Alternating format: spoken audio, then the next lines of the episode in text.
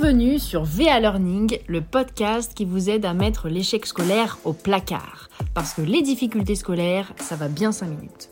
Je suis Valentine Armbruster, coach certifié et auteur du livre Dépasser les difficultés scolaires, ni cancre ni dyslexique, peut-être kinesthésique, publié aux éditions Albin Michel.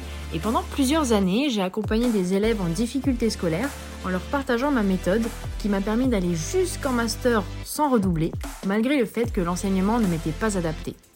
Chaque semaine, je vous partage un épisode dans le but de vous en apprendre davantage sur la pédagogie, mais aussi pour aider votre enfant à optimiser son apprentissage en vous donnant des astuces et des méthodes concrètes. C'est quoi la pire phrase qu'on t'ait dite à l'école la pire phrase qu'on m'ait dite euh, à l'école, c'était non mais arrête, on sait très bien que tu n'y arriveras jamais. Tu peux rentrer chez toi, je sais pas, trouve-toi un job, trouve-toi autre chose, mais ici tu n'y arriveras pas. Et je me souviens, c'était un jour où, enfin c'était une matière où j'avais vraiment du mal. Et ce jour-là, je m'étais dit bon, essaye, essaye de te concentrer, essaye de comprendre. Et là, t'as le prof qui me regarde avec euh, beaucoup de sarcasme et qui me dit non mais arrête, enfin tu vas pas essayer, enfin stop, on sait très bien comment tu vas finir. Et ce prof-là m'avait même dit, je sais où est-ce que tu seras dans 10 ans. Donc euh, tente pas et arrête-toi. En prenant du recul, je me dis c'était quand même violent pour une fille qui est en fin de lycée, qui, qui se cherche, qui doit choisir une orientation. Mais en tout cas, aujourd'hui, je suis guérie et je sais que j'ai de la valeur. Donc voilà. La pire phrase que j'ai entendue quand j'étais à l'école, c'est Tu as la tête vide comme un poisson rouge. J'étais en cours d'histoire et je me souviens que ma prof avait posé une question. Elle faisait une leçon sur l'Égypte et je me souvenais pas de la réponse, vraiment pas. Et euh, elle a décidé que c'était pas euh, possible que je me souvienne pas de la réponse, donc que j'avais vraiment une, une tête vide comme un poisson rouge. Et c'est assez drôle parce que je suis connue aujourd'hui pour avoir une très bonne mémoire. Est-ce que tout cela ne vous rappellerait pas tristement quelque chose. Peut-être que ces phrases assassines vous sont malheureusement familières. Je dis phrases assassines parce que certains élèves s'en sortent, même s'ils ont toujours cette blessure une fois adultes, mais il y a ceux qui sont blessés et qui ne s'en sortent pas. Et certains élèves ne s'en remettent jamais. Et vous savez, quand j'ai interrogé ces personnes, la plupart ont dit ces phrases en souriant. Mais à partir du moment où l'on s'en souvient, c'est que cela nous a blessés et marqués. Et d'ailleurs, quand j'ai publié mon livre, si vous saviez le nombre de témoignages que j'ai reçus où on me disait ah, je me suis revu sur les bancs de l'école quand le prof me disait que j'étais nulle et que je ferais jamais rien de ma vie. Eh bien, en fait, ça montre l'importance des mots et l'impact qu'ils peuvent avoir sur nos vies. Et en fait, il y a quatre grandes blessures qui traversent le temps.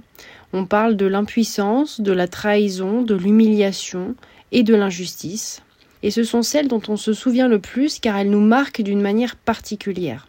Alors la pire phrase qu'on médite à l'école, c'est on ne mélange pas les torchons et les serviettes.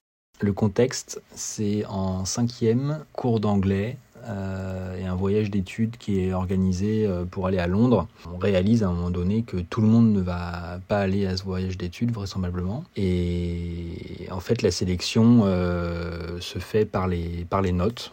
Euh, donc les meilleurs élèves avec les meilleures notes en tout cas euh, auront le droit de partir à Londres et les autres non. Et quand je demande à la, à la prof d'anglais à l'époque, Madame Avril, pourquoi une, telle sélection que je trouvais injuste, elle me répond bah, on ne mélange pas les torchons et les serviettes. Je me souviens qu'en CE1, j'étais pas très douée en dictée et lors des festivités de l'Épiphanie, la maîtresse m'a envoyée au tableau avec une couronne et elle m'a nommée reine des mauvaises notes en dictée. C'était horrible, j'étais tellement humiliée que j'en pleurais. C'est toujours horrible d'entendre ça et c'est même encore plus horrible de se dire que en fait c'est pas des cas isolés parce que dans toutes les personnes que je rencontre, avec qui je discute, il y en a toujours au moins une qui me dit qu'on lui a dit ce genre de phrase ou qui me dit "Ah oui, moi ça me rappelle euh, quand on m'a dit ça." Et en fait, ce sont pas des cas isolés, c'est vraiment répandu. Malheureusement, c'est répandu. Et je ne comprends pas que des professeurs qui ont en charge des enfants en construction puissent dire ce genre de choses. Dire ou faire vivre des situations comme ça d'humiliation. Je ne comprends pas. Et en fait, il y a une citation que j'aime bien, que j'avais entendue, c'est Celui qui cultive élève. Et en fait, l'enseignant, celui qui apporte la connaissance, est censé aussi élever, donc tirer vers le haut, l'apprenant, donc les enfants qui sont là pour apprendre. Et malheureusement, c'est trop répandu qu'il y ait des enfants qui soient rabaissés de cette manière-là. Heureusement, tous les professeurs ne sont pas comme ça, bien évidemment, mais je trouve que c'est beaucoup trop répandu. J'entends ça beaucoup trop souvent. Il faut surtout se rappeler que des enfants n'ont pas la ressource de se dire le professeur m'a dit ça, euh, c'est pas vrai, moi je sais que j'ai de la valeur. Non, il faut de la ressource pour se dire ça. Un enfant, il n'a pas forcément la ressource ni le recul pour se dire ce que dit le professeur là est faux ou pour se remettre d'une situation d'humiliation. Donc il faut se souvenir qu'à ce moment-là, quand on dit les choses, on les dit à un enfant qui va écouter ces phrases-là, qui va écouter ces propos-là et qui va se dire c'est vrai parce que ça vient d'un adulte, donc j'y crois et il n'aura pas la ressource de se dire bah non, c'est faux. Et moi, par exemple, ma grand-mère, quand elle était petite, on lui a dit à l'école qu'elle parlerait anglais quand les poules auront des dents. Et aujourd'hui, elle a 98 ans, elle parle quatre langues, mais elle se souvient qu'on lui a dit ça. Et en plus, elle en reparle souvent, donc c'est encore très présent dans sa mémoire. Donc faites vraiment attention aux phrases que vous dites aux élèves parce qu'elles ont des conséquences. Et parmi ces conséquences, il y a d'abord la baisse considérable de confiance et d'estime personnelle.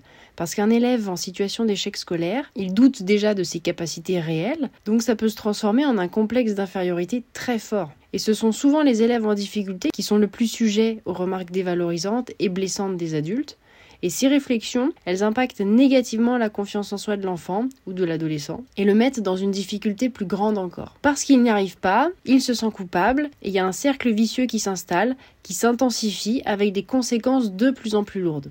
Déjà, un élève en difficulté scolaire va avoir une augmentation des chances de recevoir des réflexions humiliantes, qui va avoir pour conséquence d'impacter sa confiance en lui, ce qui va par la suite ben, lui créer des croyances limitantes. Donc, euh, je suis pas capable, je suis pas intelligent, je n'y arriverai jamais, dans tout ce que je fais, j'échoue. Et ces croyances limitantes bah, vont encore plus le maintenir dans ses difficultés scolaires. Donc il y a vraiment ce cercle vicieux qui se met en place et dans lequel il est très difficile de sortir. Et donc imaginez un élève par exemple de troisième qui a des difficultés à l'école et qui entend depuis sa plus tendre enfance t'es mauvais ou t'es toujours à la traîne, est-ce qu'il aura envie de poursuivre ses études?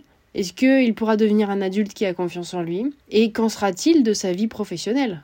Et en fait, ces remarques blessantes, ces mensonges vraiment qu'on peut lancer parfois aux élèves à l'école, ça a aussi pour conséquence une altération de l'identité de l'enfant. Parce que on parle de dignité, de respect qui sont inhérents à tous les membres de la famille humaine, c'est-à-dire que parce que nous sommes hommes ou femmes, nous avons droit au respect de notre intégrité morale et physique. Et personne n'a à mériter la considération et le respect des autres, c'est quelque chose qui nous est dû. Donc on doit le respect aux autres et les autres nous le doivent. Et donc il y a une vérité vraiment à rétablir et la vérité c'est que notre valeur ne dépend jamais de nos résultats. La vérité c'est que ce n'est pas parce qu'on échoue à l'école qu'on va nécessairement échouer dans la vie. La vérité c'est que ce n'est pas parce qu'un prof dit quelque chose que c'est vrai et ce ne sont pas les mots des professeurs qui nous définissent. La vérité, c'est qu'il y a mille façons de réussir dans la vie.